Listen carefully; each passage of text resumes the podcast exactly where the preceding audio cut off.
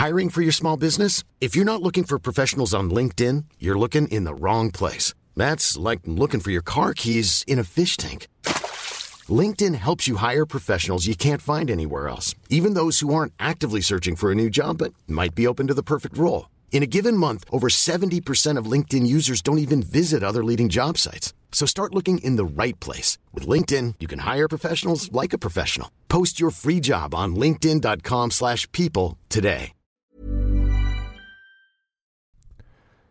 Muy, muy buenas tardes. Bueno, días todavía son, estamos grabando a las 11 de la mañana del día eh, martes 28 de marzo.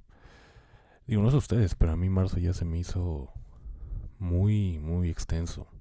Muchas veces el mes de enero es el mes que generalmente a toda la gente, bueno, la gran mayoría, se les hace como muy eterno, ¿no? Salen estos famosos memes de ya estamos a 34 de enero, ya estamos a 37 de enero, precisamente por esta tardanza. Bueno, para mí, a mí ya se me hizo eterno el mes de marzo. En fin, es un, es un mes bastante, bastante mm, importante, creo yo, porque al menos en marzo, a pesar de que ya se acaba la temporada, o al menos eso pensamos, de la enfermedad mm, respiratoria que al menos antes de 2020 era la más preocupante, por así decirlo, ¿no? Por, por lo que representa la influenza, pues hay muchos casos todavía de influenza en marzo. Entonces, por esta misma situación, eh, recomiendo mucho que pues sigan usando el cubrebocas, aunque a lo mejor muchos de mis colegas aún este, estén con la, digo, muy respetable, ¿no? Con, militando la, la, el argumento de que pues el cubrebocas pues ya no es necesario. Ya ahorita a estas alturas, pues a pesar de las vacunas, este, más bien, eh, gracias a la vacunación, gracias a la prevención y a lo que hemos llegado en cuanto a tecnología médica, pues ya no es necesario eh, mucho o, o, de manera muy necesaria este tener el cubrebocas. Yo creo que sí. Yo creo que al menos en espacios muy concurridos, este, cuando vayas viajando en el metro, eh, si usan, por ejemplo, eh, cualquier tipo de transporte público, yo creo que es importante. No está de más usarlo para evitar y prevenir este tipo de enfermedades, ¿no? Eh, creo que es importante que nos cuidemos y a lo mejor exagerar un poco, yo digo. Yo creo que no nos cuesta nada y más a las personas que, bueno, al menos este, yo lo hago, que tenemos hijos y que pues no están vacunados todavía con, con el, la vacuna de, COVID. Y mi hijo pues tiene dos años y medio, entonces por eso y otras razones porque obviamente tiene que haber amor propio, pues hay que cuidarnos. Y bueno, eh, la otra situación es que no, no pude grabar en viernes por cuestiones de trabajo. Y por esta razón es que tenemos tres noticias porque se nos acumuló la chamba, ¿no? Este, y hay que, hay que eh, darles a todos ustedes cierta información que creo que es importante no dejar pasar. Y, bueno, creo que a estas alturas eh, hay información que no debería estar, yo creo. Yo creo que este, la prevención, la medicina preventiva la estamos dejando muy de lado, sobre todo en Latinoamérica. Lo van a ver porque, bueno, ahí está en el título, ¿no? Lo van a ver en el título. Este, la poliomielitis sigue dando de qué hablar después de 32 años en Perú. Y, y bueno, mm, algo preocupante también por, por la información que vamos a dar, que tiene que ver con a lo mejor un colapso a futuro. La primera, primera causa de colapso del sistema de salud público en México que tiene que ver con la vejez, por supuesto. Y bueno, vamos a abrir con eso precisamente. Creo que es importante que mencionemos. Eh, porque pues muchos de nosotros, que aún somos jóvenes, vamos a llegar a esta edad.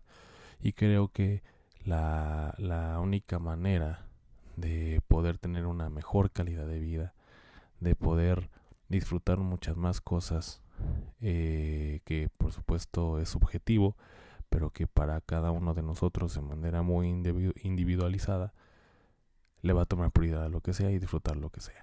Yo creo que es importante que, que sepamos este tipo de noticias porque bueno, a lo mejor ahorita no, no nos causa mucho ruido, pero después vamos a ser parte del sistema que, que, que de hecho tenemos mucha responsabilidad nosotros por, por tomar a la ligera muchas cosas. Y es que ya se dio la estadística finalmente de que en el IMSS se realizaron más de 10.000 cirugías por fractura de cadera en 2022. Y pues esto, por supuesto que, que, fue en aumento, ¿no? En años pasados pues no se veía esta estadística tan alta. Y bueno, obviamente no tiene que ver con la prevención, que pues, no, no acatamos, que no, no entendemos que a lo mejor con un poco de ejercicio, con un poco de una mejor calidad en cuanto a la dieta, em, etcétera, etcétera, pues podemos evitar este tipo de situaciones. Y la otra que es inminente es el em, la cuestión de la edad, ¿no? Por supuesto, la, la edad tiene que ver mucho con esto, pero es a lo que voy, ¿no? Es, es totalmente entendible que, que lleguemos a esta edad y que nuestros huesos se debiliten, como todos nuestros órganos. Sin embargo, tenemos que tener siempre la, la idea y la conciencia de que todo mundo vamos a ser viejos. Todo mundo lo vamos a hacer. Todo mundo vamos a llegar a esa edad. Entonces, pues, obviamente, eh, eso es lo que nos falta muchos, ¿no? Es lo que nos falta mucho y tiene que ver mucho con la con cómo se revierte la, la, la edad la pirámide poblacional. Ya, ya hay muchos, muchos ancianos, ¿no? Muchas personas ya no quieren tener hijos. Totalmente respetable, por supuesto. Y ya eh, empezamos a notar, ya se empieza a dar este, este, esta manifestación de colapso por parte de, la gente y que como ya van a ir más viejos, este tipo de cirugías van a ser más activas. Y bueno, especialistas del Instituto Mexicano del Seguro Social realizaron más de 10.000 cirugías por fractura de cadera en 2022, que es una lesión asociada con mayor frecuencia de adultos mayores de 65 años que sufren osteoporosis, es lo que le decía el desgaste. Este procedimiento quirúrgico tiene el objetivo de reducir complicaciones asociadas a la inmovilidad, como trombosis, infecciones de vías urinarias, úlceras por presión, pérdida de masa muscular, malnutrición y depresión, incluso la muerte. Eh, el doctor Juan Humberto Medina Chávez, que es el jefe de la División de Excelencia Clínica en la Coordinación de Innovación en Salud, señaló que la mortalidad de la fractura de cadera es alta. Una de cada diez personas suele fallecer el primer mes y durante el siguiente año por complicaciones de inmovilidad eh, menciona que eh, llega a morir un 25% más de la gente. Entonces, él, él, hace notar, o bueno, él, él, hace hincapié mucho a la medicina preventiva, ¿no? Como, como casi no se le, eh, menos en nuestro país, no se, le no se le invierte tanto en medicina preventiva, bueno, pues estas son las consecuencias. Eh, bueno, él, a través de una de un programa que, tiene el IMSS, que se llama Ortogeria Trims, eh, él menciona que por supuesto que, que esta, esta, este padecimiento tiene que ser eh, interdisciplinario entre el geriatra, entre el medicina, entre el traumatólogo, perdón, y el rehabilitador. Y obviamente pues con la participación de los médicos residentes. Y bueno, pues obviamente con el apoyo de enfermería, nutrición, trabajo social, psicología, porque bueno, sabemos que ya en una edad avanzada, pues este tipo de padecimientos, los trastornos mentales como la depresión, llegan a ser muy frecuentes. Y bueno, eh, este mismo médico comenta que en 2023 se está integrando eh, los equipos interdisciplinarios en 33 hospitales del IMSS que normalmente atiende alrededor del 80% de toda la cirugía de cadera del país.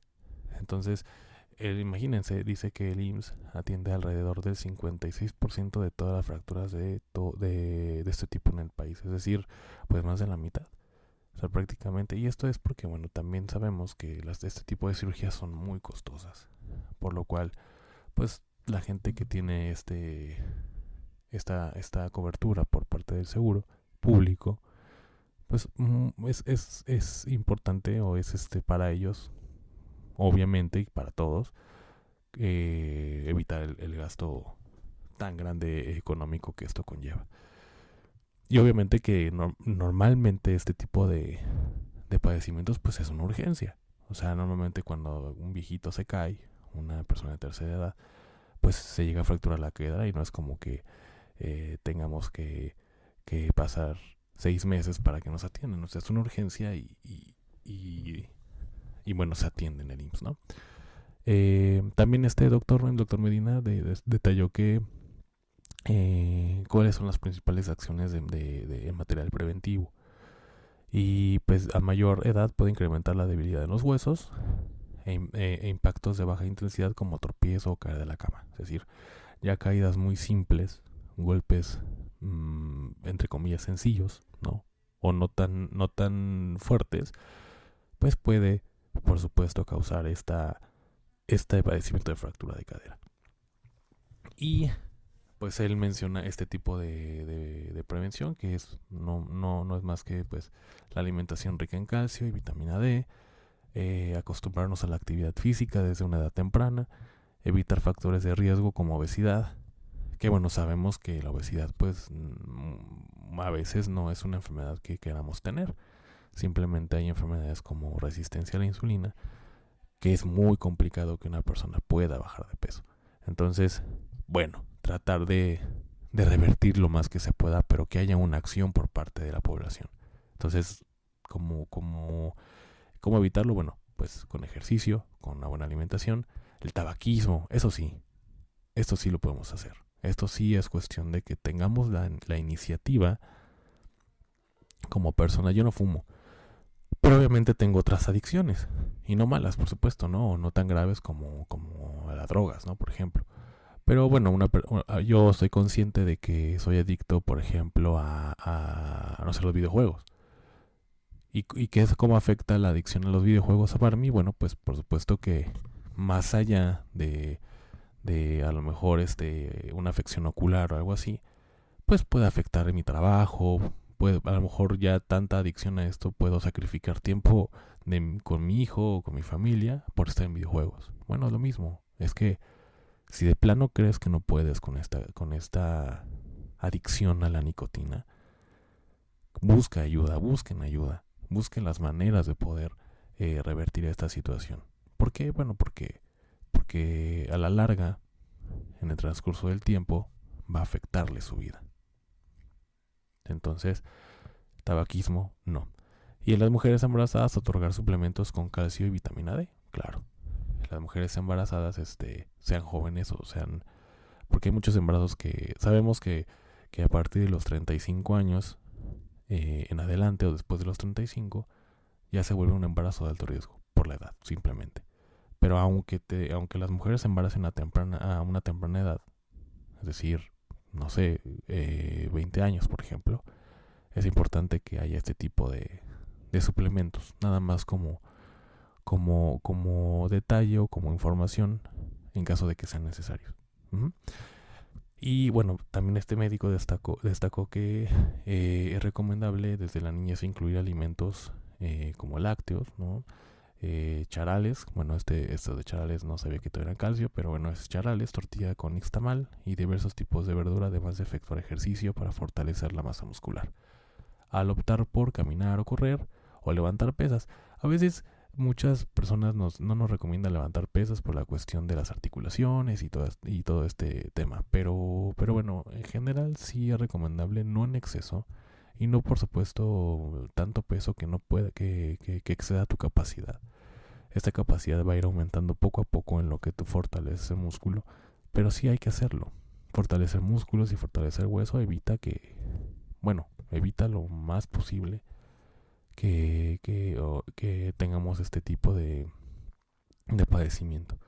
Y bueno, para los de, de edad más avanzada, este, pues obviamente una actividad de bajo impacto como, como ejercicios aeróbicos o con ligas, ¿no? Que no conlleven por supuesto tanto esfuerzo porque ya no es la misma capacidad de movilidad como la de, uno, como la de los jóvenes. Y otra doctora, que es la directora de la Unidad Médica de Alta Especialidad en el Hospital de, Traumatología, Ortopedia y Rehabilitación, es la doctora Frida Medina Rodríguez, este, que también destacó que, que, el aumento de los pacientes que sufren fractura de cadera se debe a la inversión de la pirámide, es lo que les mencionaba. Y al aumento de la, el aumento de la expectativa de vida que pasó de los 70 a los 80 años. Y bueno, por supuesto que la expectativa de vida tiene mucho que ver con el avance de la tecnología médica. Entonces, eh, pues sí, ¿no? Este, a lo mejor podemos vivir más años, pero para que estos años se vuelvan de calidad tenemos que prevenir. Esa es como una buena, una buena frase, ¿no? En el 2007 ingresaron al hospital, bueno, a nuestro hospital, dice la doctora, eh, 1.700 pacientes. Para 2019 ya eran 2.200. De 1.700 en 2007, para 2019 ya eran 2.200.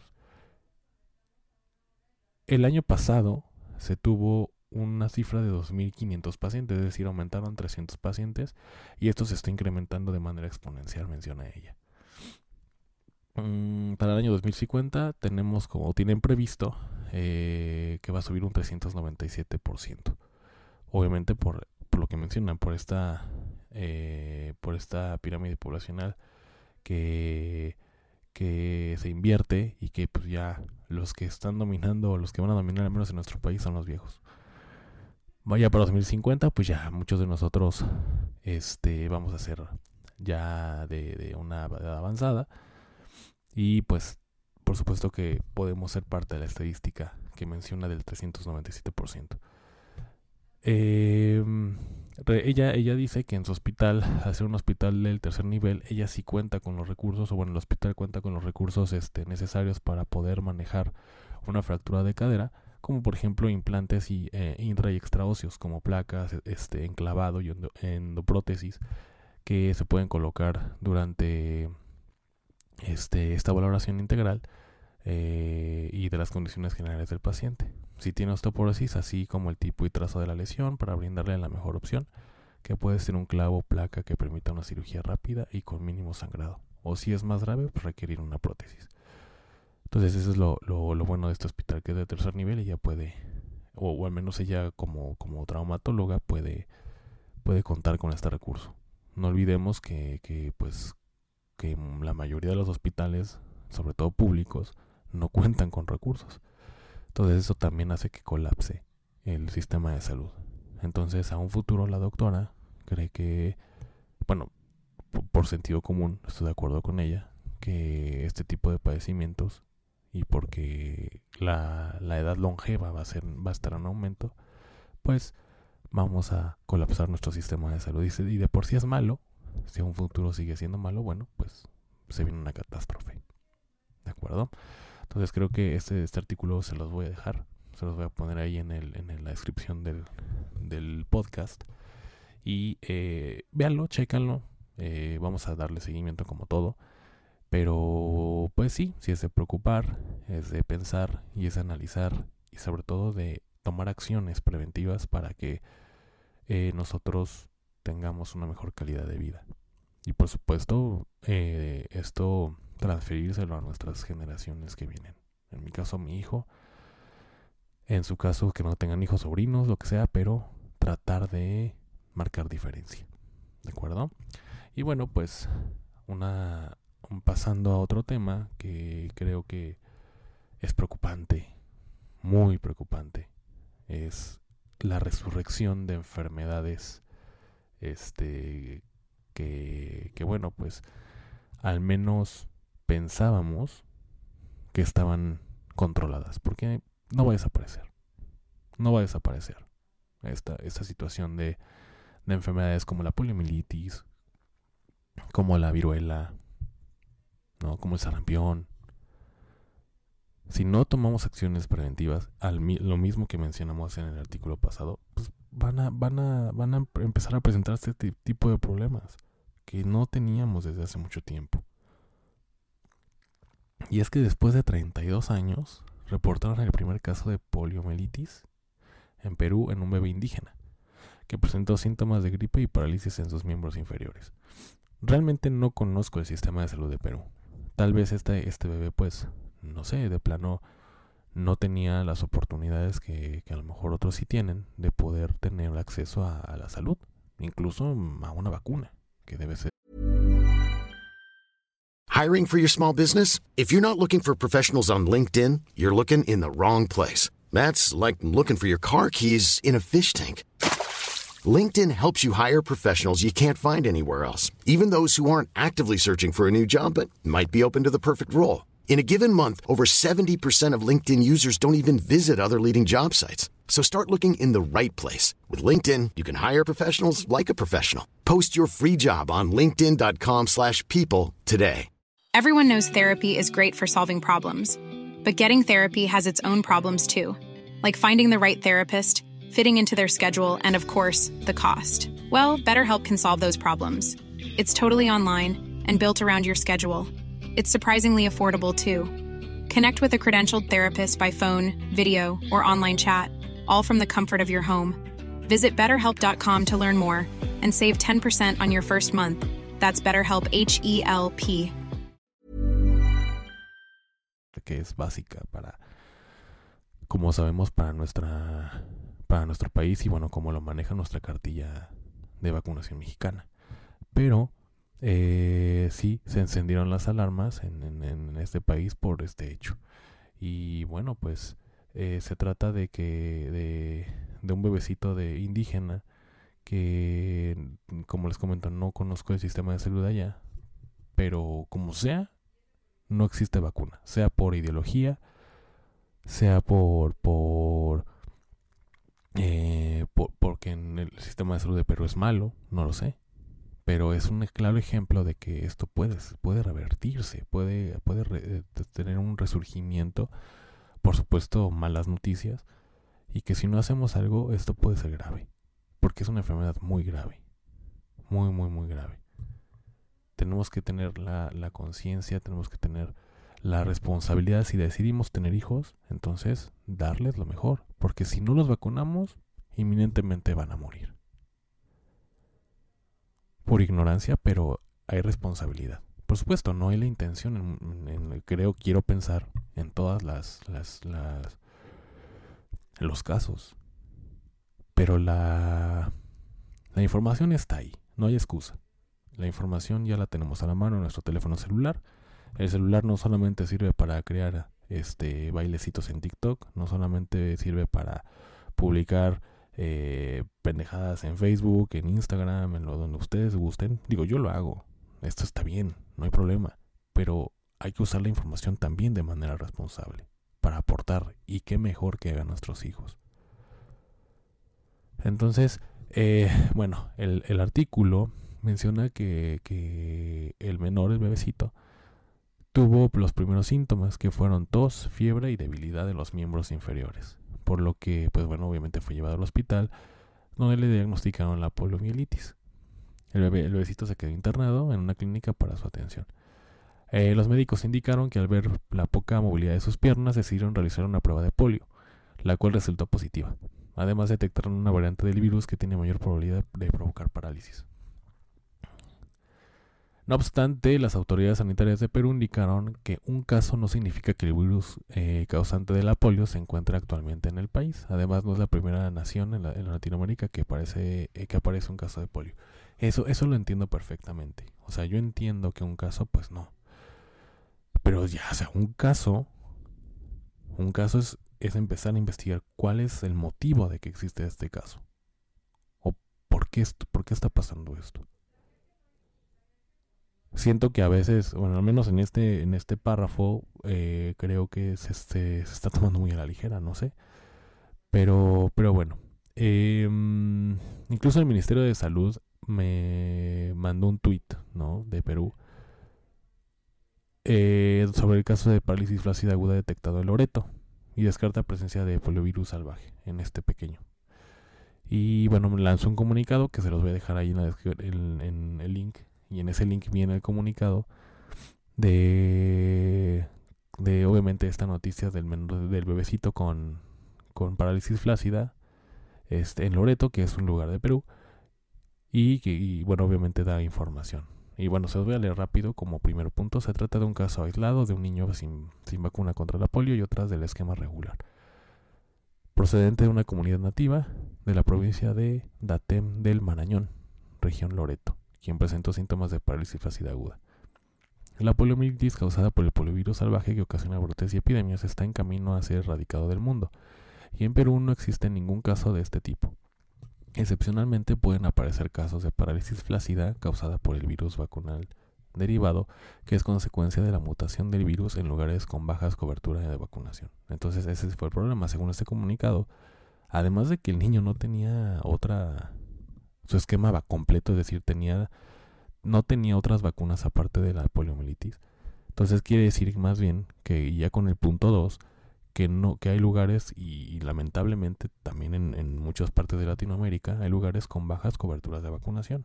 Entonces no es que la mamá no haya querido, sino que lamentablemente eh, el bebé y bueno pues por supuesto este él es el, afectado pues no tuvo acceso lamentablemente a estas vacunas, ¿no? Yo que quiero pensar que la mamá tuvo la intención pero pues bueno, por cuestiones de, lamentablemente, de bajos recursos, de pobreza y de, y de no, no tener estas mismas oportunidades que muchos, pues lamentablemente pues se, se llegó a, tener este, esta consecuencia que bueno, esperamos que, que llegue a salir todo bien. Eh, las autoridades exhortaron a la población a vacunar a sus hijos contra la polio, ya que esa es la mejor estrategia para evitar que ocurran más casos de poliomielitis. Por supuesto, es la única. Resaltaron que la vacuna contra la polio a nivel nacional es de 81%, fíjense. O sea, entonces sí hay acceso, simplemente que, que la mala fortuna de este bebecito de nacer en esta comunidad pobre, pues no tuvo acceso. Em, y bueno, en general es una enfermedad que se considera casi erradicada en todo el mundo, apenas este, presente en dos países, que es Afganistán y Pakistán, aunque se han reportado algunos en Brasil y Estados Unidos. Entonces, pues ese es el dato con, con esta noticia eh, de, la, de la poliomielitis en Perú. Y como bien, dice, bien, bien, dice, perdón, bien dice el, el artículo, o sea, está casi erradicado, casi. O sea, esta palabra casi se puede, se puede revertir en, un, en una vuelta de 180 grados y decir que vuelve a existir. Y esto, por, supuesto, que, que va directamente a este movimiento o estas comunidades que se consideran antivacunas. De verdad, mm, no espero, espero que, que la mayoría de estas personas no tengan hijos, porque lo único que va a suceder es que van a sufrir. Van a sufrir, van a van a este van a afectar mucho a sus hijos. Y creo que, que si los aman, si quieren, si quieren a sus hijos, que quiero pensar que sí, vacúnenlos. Vacúnenlos. Porque si no, va a haber una desgracia. No, no menciona este artículo que, que el bebé, afortunadamente por ahora sigue vivo. Pero bueno, está internadito y, y sigue en observación. Entonces, tengamos por favor mucho cuidado, mucha responsabilidad. Y está bien que tengan hijos, pero por favor, vacúnenlos. Por favor. No sean así. Ustedes recibieron este esquema de vacunación. Gracias a eso siguen vivos. Hacen lo que quieren. Disfrutan la vida. Triunfan, fracasan, comen. Etcétera, etcétera, etcétera. Por favor, den el mismo derecho que ustedes tuvieron a sus hijos. Y bueno, eh, la otra es una, un artículo bastante interesante de, de que descubrieron en un laboratorio las que las mosquitas de fruta tienen la, la capacidad de detectar un sexto sabor. Un sexto sabor que es la capacidad de detectar el sabor alcalino. Pues obviamente sabemos que existen los, los eh, sabores básicos, incluido el umami, pero, pero el alcalino pues no se ha notado mucho, o más bien ya, ya comprobado, donde el gato creo que tiene la capacidad de, generar esto. Algunos cangrejos tienen la misma capacidad. Y dentro de esta lista tan mínima, tan limitada, ya están las mosquitas de fruta.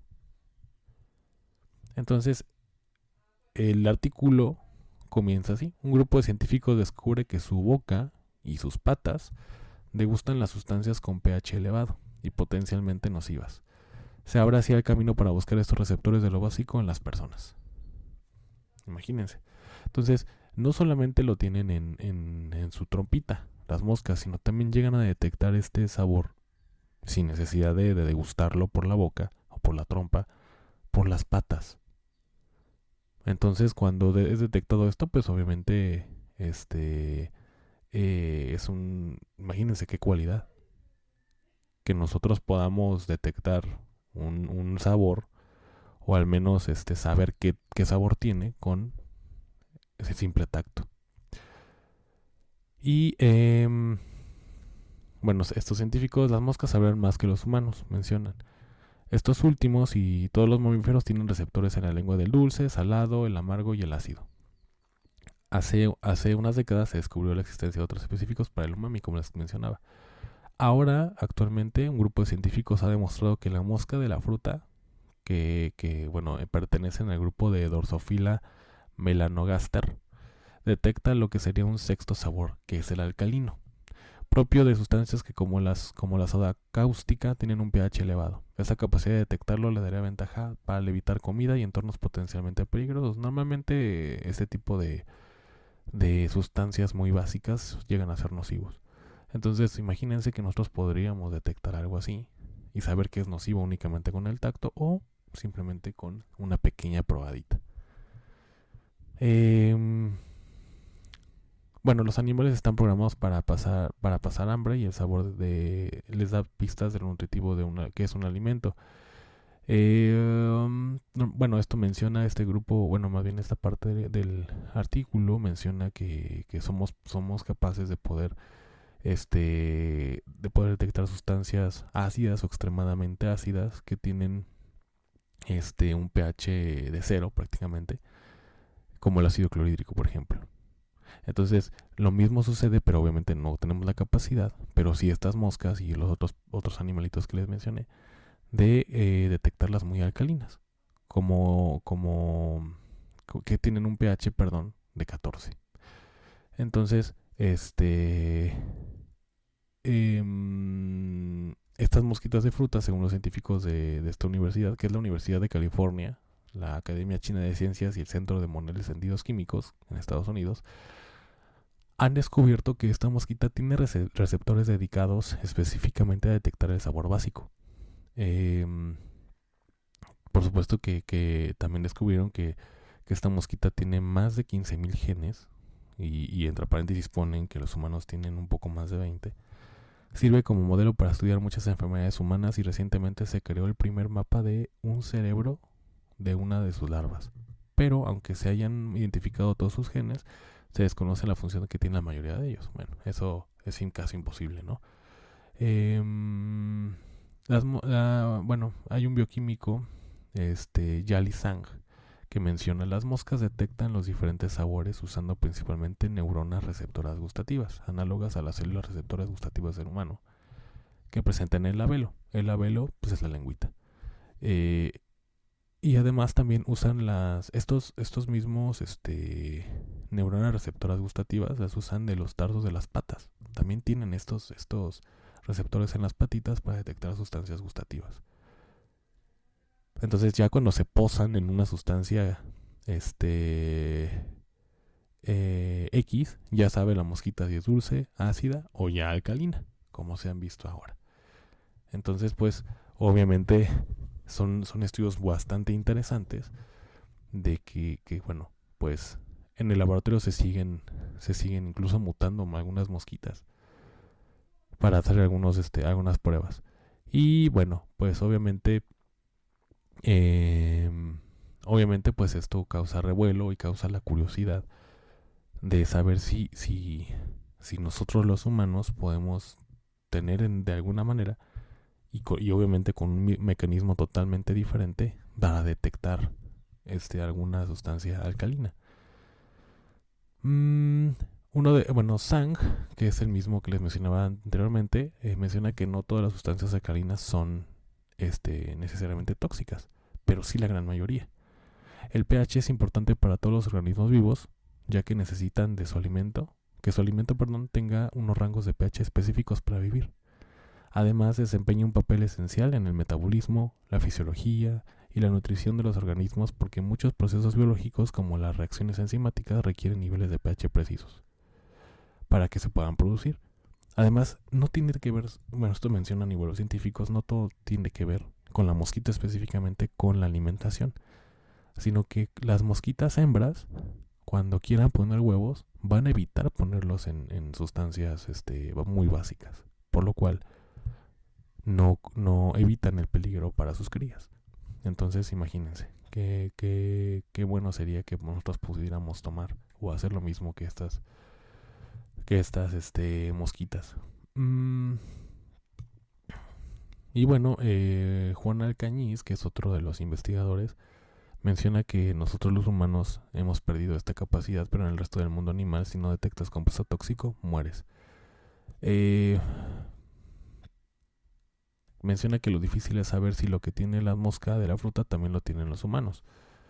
Eh, la lógica del gusto de unas y otros es similar. Unas células gustativas detectan la misma molécula enviando una serie de señales al cerebro, pero los receptores de insectos y mamíferos no tienen nada que ver. Otro científico que es Francisco Martín estudia la fisiología molecular del comportamiento en el Instituto Cajal. Es de esperar que también pase en humanos, pero el mecanismo de la mosca no lo usa el humano. Es decir, es muy, va a ser muy complicado que el humano tenga la misma capacidad o el mismo mecanismo que con el, con el sentido del tacto podamos decir que esta sustancia es básica, como lo hace la mosca. Simplemente creo, o el sentido común dice que tendríamos que obviamente probarlo. Pero bueno, no, no tenemos esta capacidad, a menos aún no descubierta por la ciencia actual. Eh, menciona que va a ser muy complicado porque los vertebrados ni siquiera tenemos el gen de las moscas. Eh, pero bueno, de cualquier manera, pues va a ser una tarea. los investigadores se van a poner a la tarea de ver si los humanos podemos tener esta misma capacidad con algún otro mecanismo. Pero que obviamente si se llega a descubrir o si llegamos a confirmar esta información, bueno, pues va a ser algo totalmente histórico histórico para nuestra historia de la medicina actual. Y en, fin, estas son de las tres noticias más importantes, creo yo, em, que, podamos tener a menos del viernes para acá que no pude yo hacer un, un capítulo más. Pero pues que siempre va a ser un gusto para mí Además de que este tipo de ejercicio, este podcast, me ayuda mucho a actualizar la información médica. Pero lo mejor de todo es que puedo yo exponérselos a todos ustedes y que ustedes, por supuesto, que además de los artículos que yo les pongo en el cuerpo, ustedes se pongan a investigar, sin la necesidad de ser médicos, sin esa necesidad. Pero creo que un ingeniero, un chef, un, un este, no sé, un bailarín, este, un, un, un abogado, pues por supuesto que, les interesa este tipo de temas, ¿no? Este tipo de temas que, que tienen que ver con la salud, porque finalmente afecta o este o, beneficia. ¿Por qué? Porque son humanos. Así de simple. Entonces, eh, nuevamente una disculpa por no haber grabado en viernes. Y les comento que a partir de la próxima semana voy a estar, yo creo, eh, bueno, no creo, este, voy a estar grabando en la noche. Porque ya, eh, gracias a Dios, tengo una, eh, un proyecto muy importante este, en todo el día. Eh, y bueno, pues esta, esta necesidad actual de, de tener al menos, bueno, no sé al menos, pero muchas actividades para poder ingresar dinero, pues obviamente esto se hace más grande para mí cosa que estoy agradecido, pero bueno, voy a estar un poquito más ocupado de, lo normal. Y los capítulos los van a poder bajar por la madrugada, lo más seguro. Y si no, pues al siguiente día, que es que normalmente, por ejemplo, grabamos en martes, a lo mejor en todo el martes no van a poder ver un, eh, escuchar un capítulo o al menos verlo plasmado en las diferentes este, plataformas digitales, pero sí lo van a poder ver al siguiente día en la mañana o los que les gusta desvelarse escuchando Doctor al Cuadrado o, algún otro podcast, lo van a poder encontrar muy seguramente en la madrugada. Les agradezco mucho, mucho su, su, su tiempo, su interés y espero que, que todos tengan un buen martes. Se acerca Semana Santa, por favor, usen bloqueador porque el sol está muy cabrón, muy muy cabrón. Usen bloqueador. Traten de prevenir el cáncer de piel, por favor. No les digo que no se vayan de vacaciones, pero sí cuídense mucho, por favor. Se acerca Semana Santa, todavía tenemos esta semana, la que sigue es la es donde empiezan muchos allá a salir a distintas playas, a distintos lugares. Normalmente son playas, por lo cual les pido por favor, usen bloqueador, usen cubrebocas, lávense las manos y cuídense mucho. Nos estamos escuchando mañana. Un gusto. Planning for your next trip?